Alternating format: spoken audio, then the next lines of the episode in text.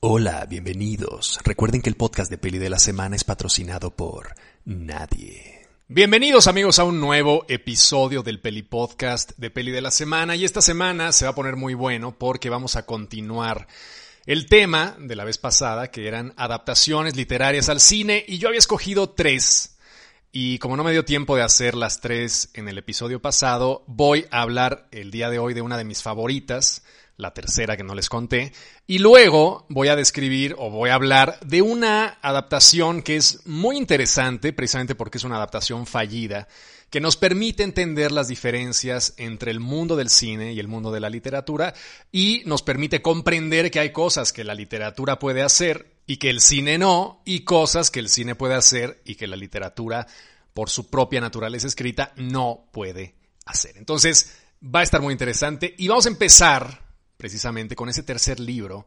adaptado que no tuve yo la oportunidad de describir por completo la vez pasada, que es uno de mis libros favoritos, uno de los libros más...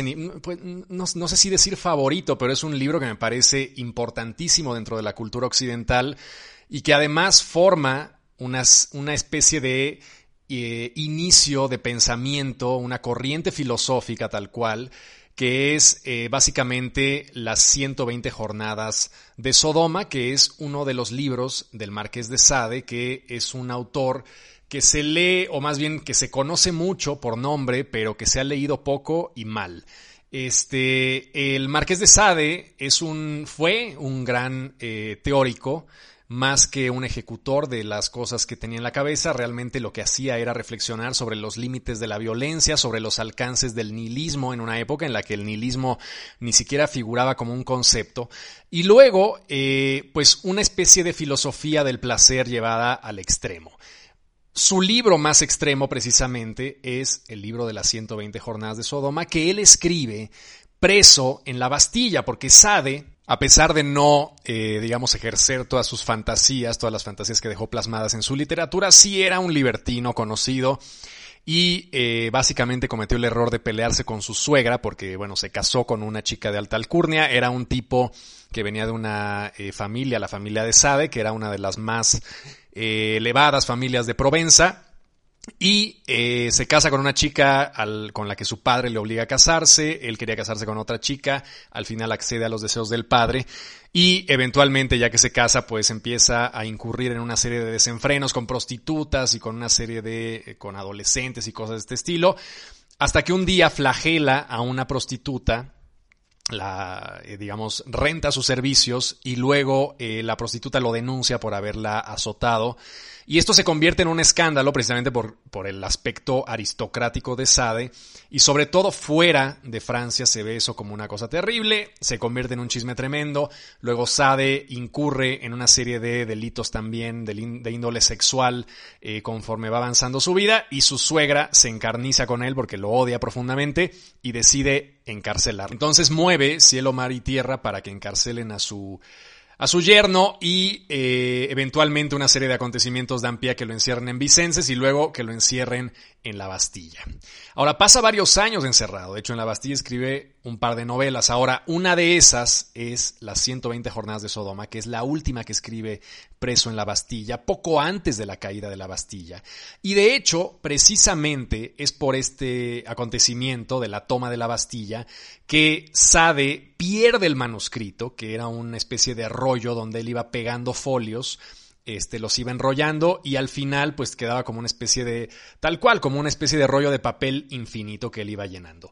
Este, Eventualmente el rollo se pierde en el proceso de moverlo porque ya sabían que la Bastilla iba a ser tomada, sacan a toda prisa a los presos, entre ellos el marqués de Sade, y en el alboroto se deja el manuscrito, Sade pasa toda su vida lamentando la pérdida de ese manuscrito que iba a ser su obra magna.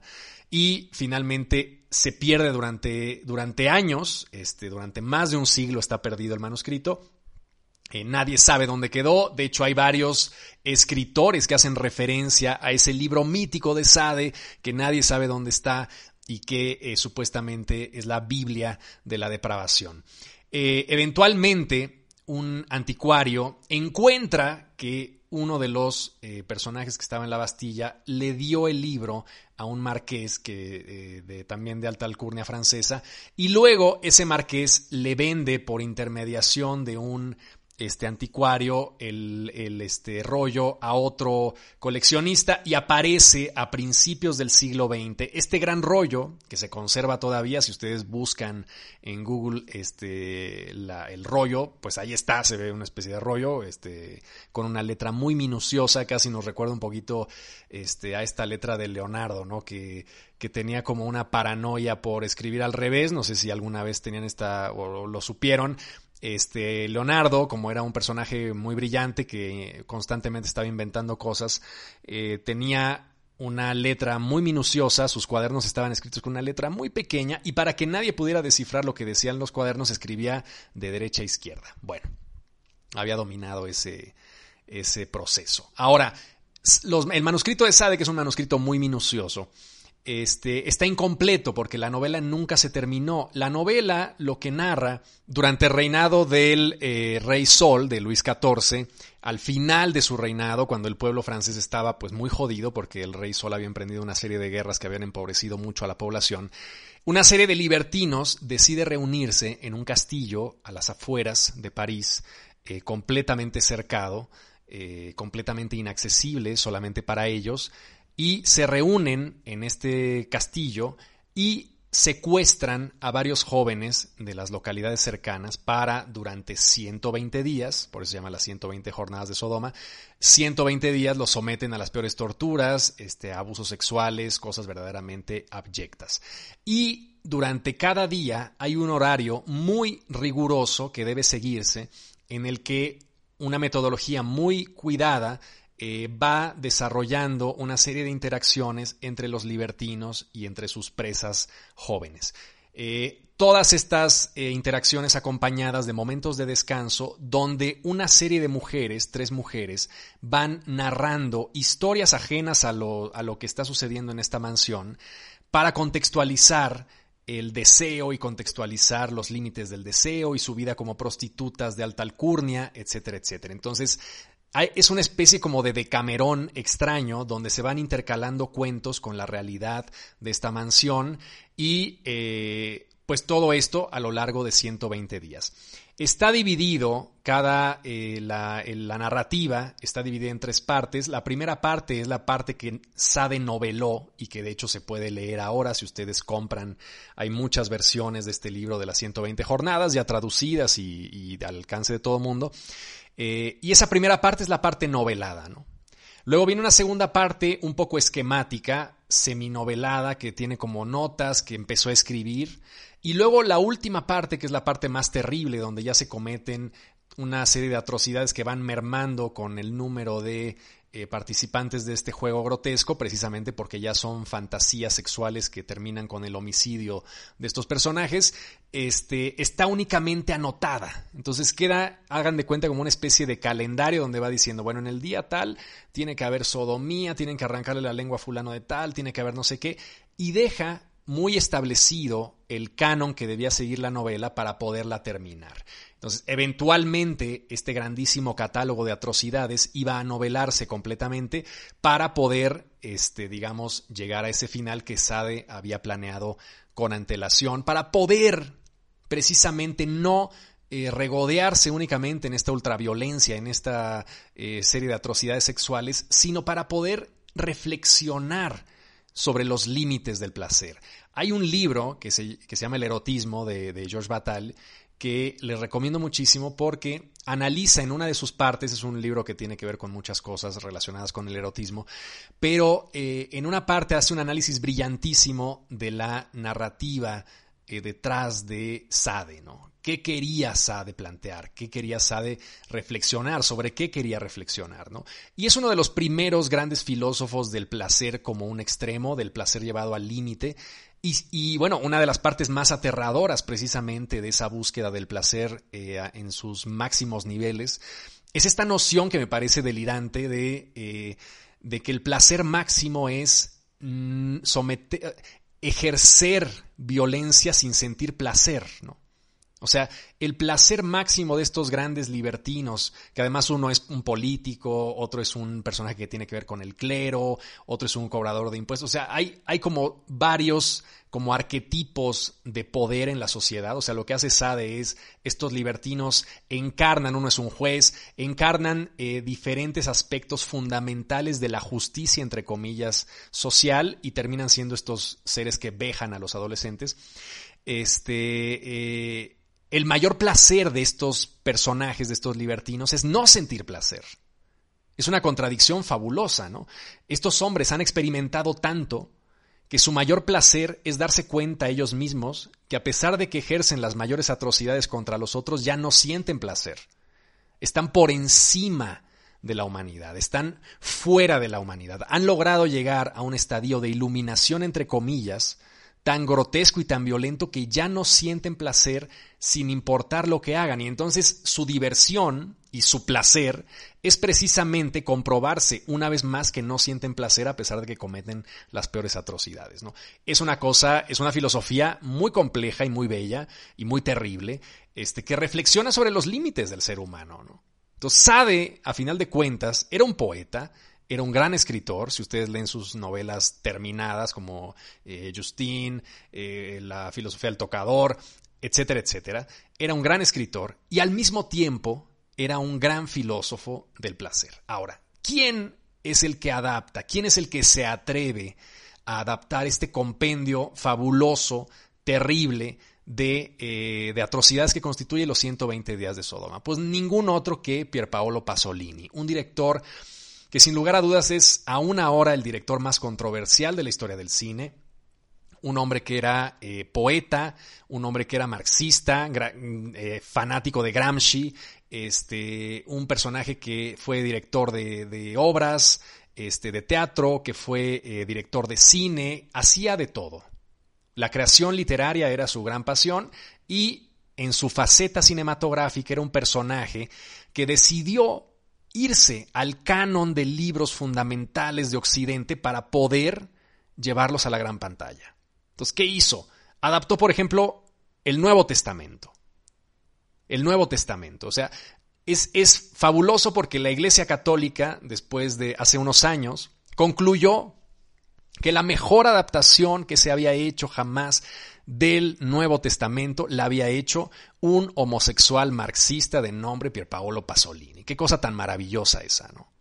El Evangelio según San Mateo es una película formidable que Pasolini hace en compañía de una troupe de eh, no actores este, fabulosa, ¿no? Y adapta la vida de Jesucristo, adapta el proceso en el que él va pues interactuando hasta el final que todos conocemos, ¿no? Una de las grandes películas de la historia.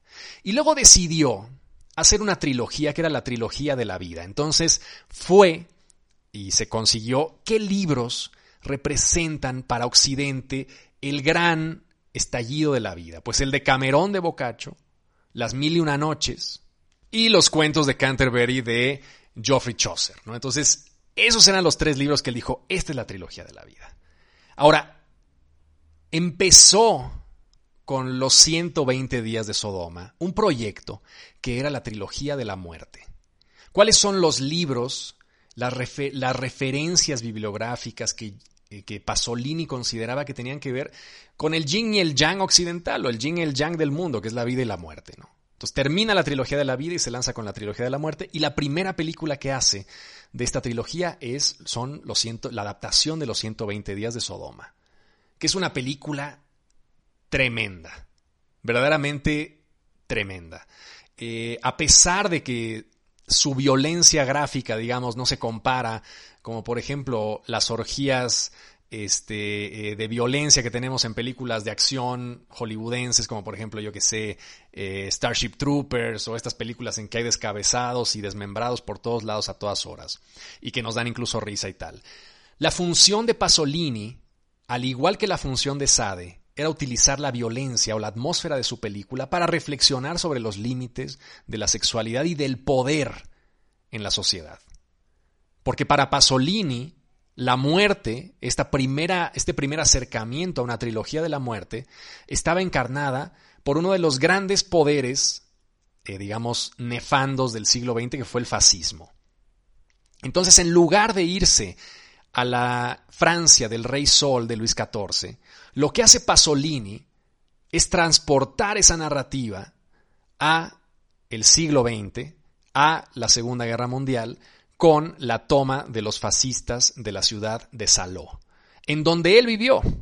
Le tocó de primera mano experimentar a esos fascistas. Entonces, estos aristócratas libertinos que salen en la novela de Sade son ahora, en la película de, eh, de, Pasolini, una serie de aristócratas relacionados también con el clero, con el poder, con la justicia, que se llevan a unos chicos en la ciudad de Saló durante la ocupación fascista de la ciudad.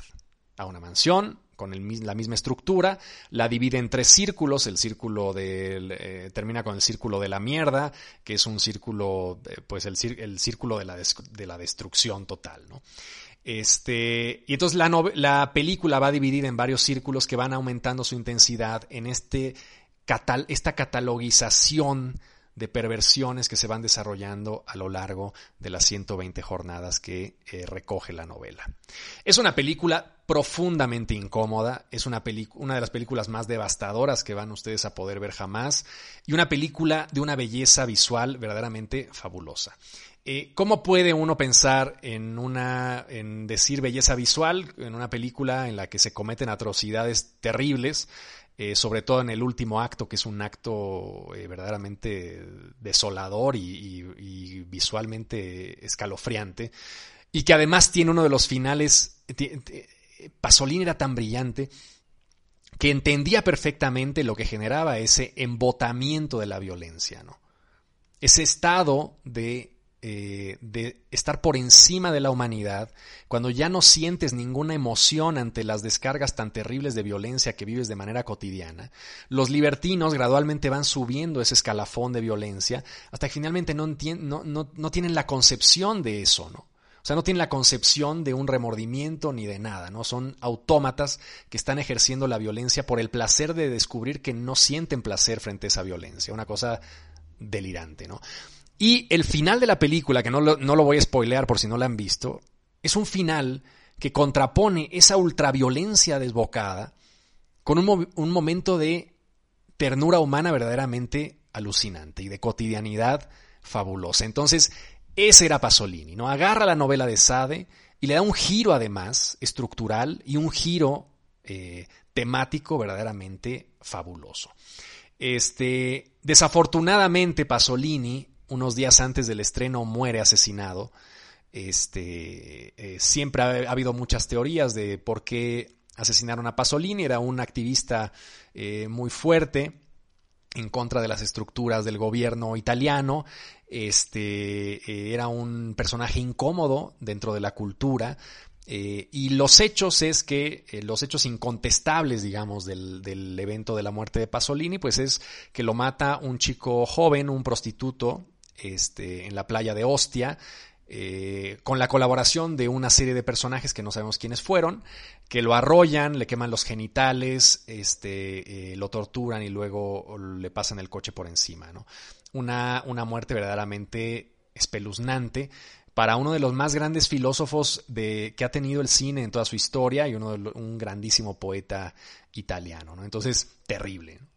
Eh, vean la película, es una película profundamente incómoda. Criterion tiene una edición este, maravillosa de la película. Si quieren pedirla, creo que estará disponible, supongo yo, en Amazon. Este, y véanla. O sea, es una de, es una de las gran, de las más grandes adaptaciones literarias que se han hecho jamás al cine. Entonces, se las recomiendo profundamente. Lean también, por favor, el libro. Siempre hay que estar, siempre hay que leer a Sade con un poco de de entendimiento y no dejándose llevar un poco por la, este escalafón de imágenes tan terribles. Eh, y lean también el libro de George Bataille sobre el placer, que se llama El erotismo. Es, es un libro también espectacular. Y ya para terminar este podcast, me interesa, me interesa, me interesa hablar de los límites del cine y de los límites de la literatura. Y para hacer esto, voy a hablar de una adaptación literaria este, muy interesante, verdaderamente interesante, que es la adaptación que hizo, que dirigió James Franco, este personaje que últimamente está muy cancelado y que hace mucho no lo veo en la palestra mediática porque tenía ahí una serie de cosas que le sacaron, pues como a todo mundo, este, sexuales, eh, que desafortunadamente pues han tenido un impacto en que ya no podemos ver ciertas cosas de él. Este, pero era un tipo que no es que tuviera mucho talento, pero era un tipo interesante, propositivo y aguerrido. Y eh, era un fanático empedernido de, William Faulkner. Y William Faulkner es, hagan de cuenta, como el, eh, ¿cómo decirlo? Como, como el, como el Juan Rulfo de Estados Unidos, tal cual, ¿no? Era un personaje, bueno, muchísimo más prolífico que Juan Rulfo, que nada más escribió Pedro Páramo y este libro maravilloso de cuentos eh, del Llano en Llamas y un guiones como El Gallo de Oro, pero eh, William Faulkner fue un personaje verdaderamente prolífico que se dedicó a analizar a lo largo de sus novelas la, eh, digamos, la, la, estructura social de los estados del sur de Estados Unidos a principios del siglo XX. Este, incluso en preguerra civil, un poco la cosa es que él desarrolla un condado ficticio que se llama Yognapataupa, que no existe en Estados Unidos, y dentro de este condado él resume a lo largo de varias novelas, todas están conectadas, la gran mayoría suceden en este condado, eh, resume un poco el estilo de vida y las diferentes historias de eh, diferentes actores de esta especie de Macondo de Estados Unidos, este, un poco lo que hizo García Márquez en su Cien años de soledad, este, o con estas novelas que se conectaban, ¿no? Como El coronel no tiene quien le escriba y tal. Este, lo mismo hizo Faulkner con este condado ficticio de Yognapataupa. Y eh, un poco la parte también interesante de Faulkner es que era un personaje profundamente experimental en su forma de escribir literatura. Eh, tiene libros como por ejemplo El ruido y la furia, que es, uno, es probablemente su libro más célebre, en donde utiliza una metodología que también utiliza Joyce en su Ulises, que se llama el flujo de conciencia. El flujo de conciencia es eh, escribir como si estuvieras dentro de la mente del personaje. Y entonces, al escribir dentro de la mente del personaje, la forma de narrar es una forma de narrar caótica, porque la mente funciona de forma caótica. Cuando estamos nosotros existiendo como seres humanos, estamos pensando en mil cosas al mismo tiempo. Y entonces lo que intentó Joyce y lo que intentaron, eh, lo que intentó Faulkner y lo que intentaron otros autores de la época que se puso muy de moda el flujo de conciencia fue precisamente lograr una réplica de esa estructura de pensamiento caótica que nos lleva eh, al el día a día. ¿no? Entonces, eh, el libro del que les hablo, la adaptación de la que les hablo, es un libro que se llama As I Lay Dying, mientras agonizo, eh, que, que James Franco intenta adaptar y que tiene precisamente un mosaico narrativo en el que los discursos se van superponiendo. Entonces vamos viendo las cosas, es la historia de una familia muy pobre del sur de Estados Unidos en que la madre muere y entonces es todo el trayecto que tienen que seguir para enterrar a la madre. Es una familia muy pobre, llevan a la madre en un ataúd, en una especie de caravana, en una especie de, de, eh, de carricoche, de carro este, impulsado por bueyes y el problema es que el hombre está empecinado en ir a enterrar a su mujer a un pueblo aledaño y no pueden cruzar el río porque está el puente caído. Y entonces viene todo este trayecto en el que mientras va avanzando el coche en un trayecto de varios días con el cadáver de la madre pudriéndose en la parte de atrás del coche, cada uno de los personajes va rememorando ciertas cosas, reflexionando sobre su vida y al mismo tiempo viviendo las mismas situaciones que están viviendo los otros personajes en un tiempo completamente entremezclado. La solución de James Franco ante esta narrativa fragmentada es precisamente eso, fragmentar la pantalla. Entonces la película de As I Lay Dying de James Franco es una película en la que se está, en la que uno ve el mismo hecho desde diferentes puntos de vista al mismo tiempo con una pantalla fragmentada. Me parece una solución interesante, me parece una solución padre y me parece una reflexión muy... es, más valioso lo que me lleva a concluir ese intento fallido de Franco, porque es un intento fallido, pero muy interesante, porque nos pone de manifiesto las grandes limitaciones que tiene el cine frente a la literatura. El estilo literario, la estructura literaria siempre va a poder ser muchísimo más compleja que la estructura narrativa cinematográfica, que se contrapone con una serie de reglas, de contraposiciones, de cortes, de ediciones, efectos Kuleshov que van de un lado a otro y que significan una cosa si pones una escena después u otra antes, pero que no puede replicar ciertos procesos de belleza que la literatura sí.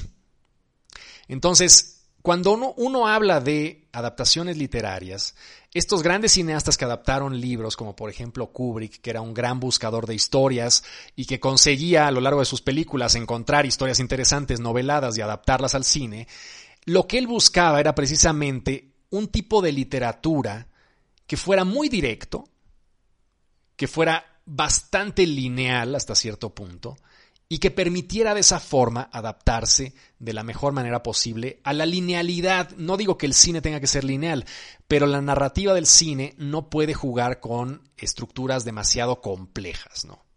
De hecho, es portentoso es portentosa la adaptación que eh, Kubrick hace de Lolita porque es precisamente un libro complicado. Es un libro muy complicado de adaptar precisamente porque todo lo estamos viviendo a través de la mente de Humbert Humbert, ¿no? que es este abusador este fenomenal que escribió Nabokov, eh, como nadie ha escrito una novela sobre ese tema jamás, ¿no? Este, pero ese es el punto. A lo que voy con esto es que uno dice, claro, cualquier novela se puede adaptar al cine. No. O sea, no hay manera de adaptar el Ulises de James Joyce al cine. O menos aún Finnegan's Wake, que es la historia, es un libro de mil y tantas páginas, en la que Joyce describe el segundo en el que un hombre está despertando. O sea, un segundo en la vida de un hombre que está despertando. No puedes adaptar eso. O sea, no se puede adaptar eso al cine. Y por otro lado, el cine permite, tiene la ventaja de que permite definir, definir atmósferas. Entonces, con mucha mayor claridad, cuando uno lee una novela, siempre está como persiguiendo eh, en su mente está uno imaginando y dependiendo de nuestro bagaje cultural, dependiendo de la forma en la que leemos, si lo estamos leyendo rápido, lento, tal, vamos formando una idea de lo que estamos viendo. En cambio, el cine acota eso con muchísima más este, definición, O sea, no hay manera de no ver la pinche escena de Drive donde está Ryan Gosling a punto de sacarle un diente con un martillo a un cabrón, un mafioso, ¿no? Y, nos acordamos de esa escena porque es muy bella, porque precisamente Nicholas Winding Refn ya hizo todo ese trabajo de abstracción y de decir, bueno, la cámara va a ir aquí y yo quiero que el espectador se emocione con esta escena porque la vamos a filmar así y al fondo están estas chicas vedettes con las tetas de fuera mientras está Ryan Gosling tratando de arrancarle los dientes al mafioso del antro, ¿no? Y así va a funcionar. Y entonces, claro, uno recibe esas imágenes ya preprocesadas por el autor, con una intencionalidad visual y ya no cabe una posibilidad de interpretación visual. Es una ventaja, en cierto modo, del cine, pero también es una ventaja de la literatura esa ambigüedad que nos permite imaginar universos que no están definidos visualmente, ¿no? Por eso luego muchas veces cuando uno lee una adaptación de una novela, por ejemplo, si lees eh, Matar a un ruiseñor eh, después de haber visto la película, pues evidentemente te estás imaginando la película cada que estás leyendo la novela. Ya el cineasta condicionó tu punto de vista respecto a la novela. Siempre hay que tratar de leer primero, en caso de que se quiera, de leer primero la novela con una mente completamente virgen y luego ya si quieres enfrentarte a la forma en la que alguien más concibió la parte estética de esa misma novela. Entonces, es un gran ejemplo, el ejemplo de eh, James Franco intentando adaptar a Siley Dying, precisamente porque nos damos cuenta que hay cosas que simplemente no se pueden adaptar. O se pueden adaptar sintetizando, ¿no? O sea, a lo mejor podías adaptar esa novela de manera lineal, en la que una serie de familiares van a enterrar a una, persona en que llevan en un ataúd en la parte de atrás a la madre, y todo lo que van viviendo, y más o menos metes a lo mejor un flashback y tal pero parte de lo, de lo importante de la novela es que es como una especie de libro de poesía de Faulkner, de poesía en prosa, porque las reflexiones internas de los personajes tienen una cadencia y una, una belleza eh, prosística verdaderamente notable que es imposible traducir en una historia cinematográfica, a menos que metas una voz en off que también se siente como forzado y que, y que no es lo idóneo, ¿no? Entonces, a lo que voy con esto es que el cine y la literatura son artes radicalmente distintos, aunque parezca que no, aunque las películas salgan precisamente de un ejercicio literario que es el guion. A pesar de todo eso, el cine y la literatura son artes completamente distintos, con alcances completamente distintos, con capacidades completamente distintas, y no hay uno que sea superior al otro, sino simplemente hacen cosas diferentes con nuestra mente y nos someten a impulsos diferentes cada que nos enfrentamos a uno de estos productos. En fin, eso era lo que yo les quería contar el día de hoy. Espero que les haya gustado este podcast, esta segunda parte. La próxima semana nos vamos con la segunda, eh, el otro tema que les había propuesto, que es la historia del cine de zombies. Si quieren saber de dónde vienen los zombies, si quieren saber de dónde viene el vudú, si quieren saber de dónde partió antes de que existiera la radiación esta idea de hombres autómatas, nos vemos el próximo fin de semana con otro episodio más del Peli Podcast de Peli de la Semana. Les mando un abrazo a todos, los quiero, hasta luego. Este fue el podcast de Peli de la Semana, el podcast más barato de la Internet. Y recuerda, el podcast de Peli de la Semana es patrocinado por nadie.